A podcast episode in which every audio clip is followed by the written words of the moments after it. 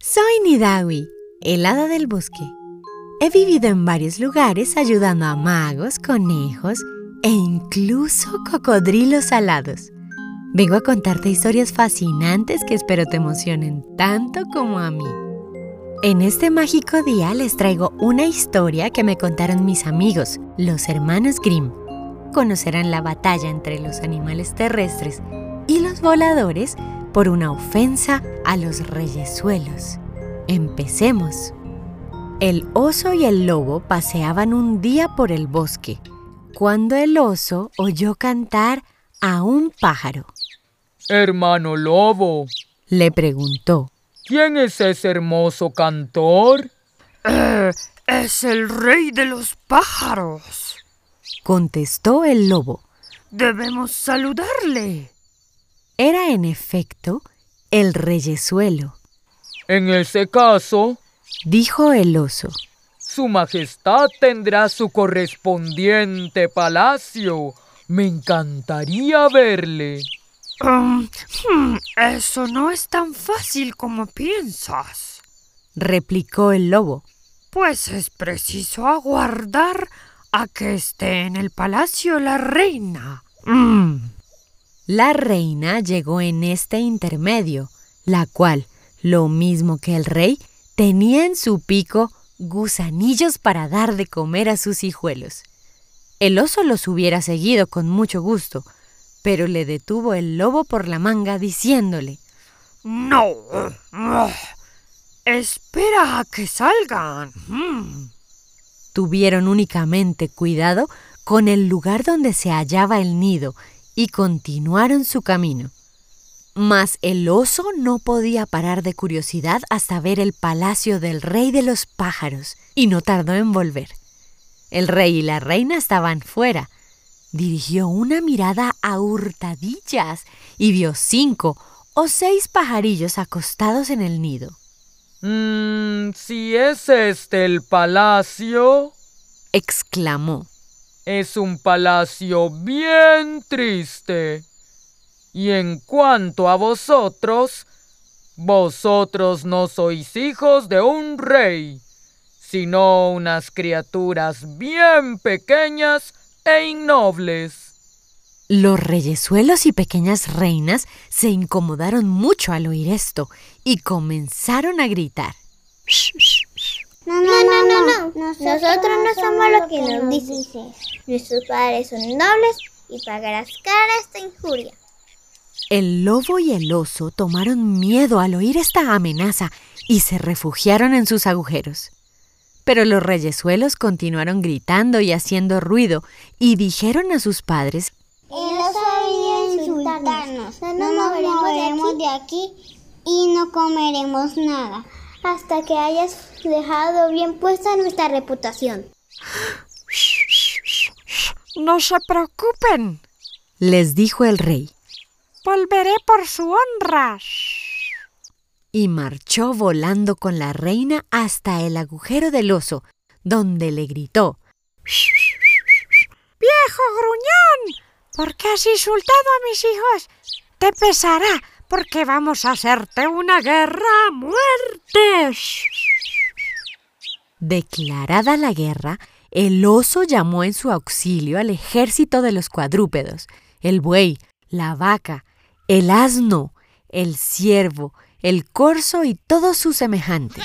El reyesuelo convocó por su parte a todos los que vuelan por los aires, no solo a los pájaros grandes y pequeños, sino también a los insectos alados, tales como las moscas, cínifes, abejas y avispas. Cuando llegó el día de la batalla, el reyesuelo envió espías para saber quién era el general del ejército enemigo. El cínife, como el más pequeño de todos, voló al bosque donde estaba reunido el enemigo y se ocultó bajo la hoja de un árbol a cuyo alrededor se hallaba deliberando el consejo. El oso llamó al zorro y le dijo Compadre, tú eres el más astuto de todos los animales. Tú serás nuestro general. Oh, con mucho gusto. contestó.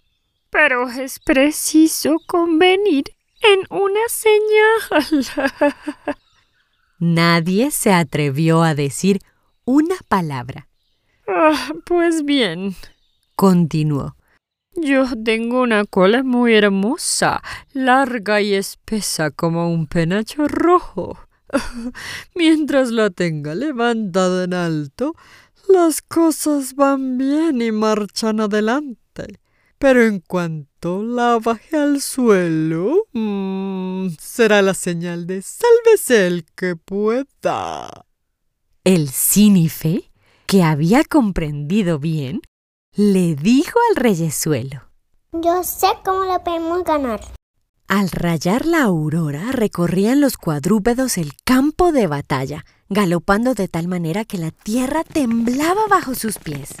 El reyesuelo apareció en los aires con su ejército, que zumbaba, gritaba y volaba por todas partes de un modo que causaba vértigos. Se atacaron con furor, pero el reyesuelo envió a la avispa con la orden de colocarse bajo la cola del zorro y picarle con todas sus fuerzas. El zorro no pudo menos de dar un salto al primer aguijonazo, pero conservando, sin embargo, la cola en el aire. Al segundo se vio obligado a bajarla un instante, pero al tercero no pudo tenerla alzada por más tiempo y la apretó entre las piernas dando agudos gritos. Al ver esto, creyeron los cuadrúpedos que se había perdido todo y comenzaron a huir cada uno a su agujero. Y así ganaron la batalla los pájaros. El rey y la reina volaron enseguida a su nido, exclamando somos vencedores, hijos. Vivan y coman alegremente. No. Contestaron los pajarillos. Es necesario que venga el oso a pedirnos perdón, perdón para y a declarar que reconoce nuestra nobleza. El reyesuelo voló al agujero del oso y le dijo: Viejo gruñón, ve a pedir perdón delante del nido de mis hijos y a declararles que reconoce su nobleza. ¡Ay de ti si no! Asustado, el oso se acercó arrastrando y pidió el perdón exigido.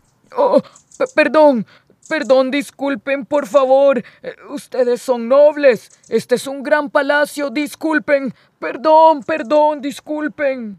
Entonces se calmaron al fin los reyesuelos y pasaron la noche alegremente en fiestas. ¿Cómo te imaginas el encuentro del oso con los reyesuelos en el nido? ¿Cómo crees que fue ese encuentro entre los cuadrúpedos y los voladores?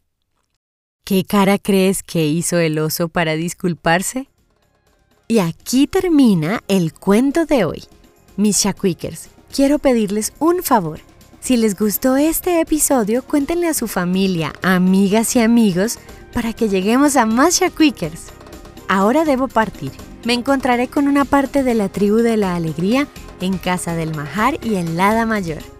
Antes de irme, quiero agradecer a las lindas voces de mis nuevas amigas Lucía y Emma, a mi amiga Emilia del Mar y a mi compañera de curso de Voice Masters, Karina Mora Castro, y a todos los Shakwikers que me escuchan y a quienes interactúan conmigo en el Facebook de Voces Encantadas y en arroba Voces Encantadas en Instagram.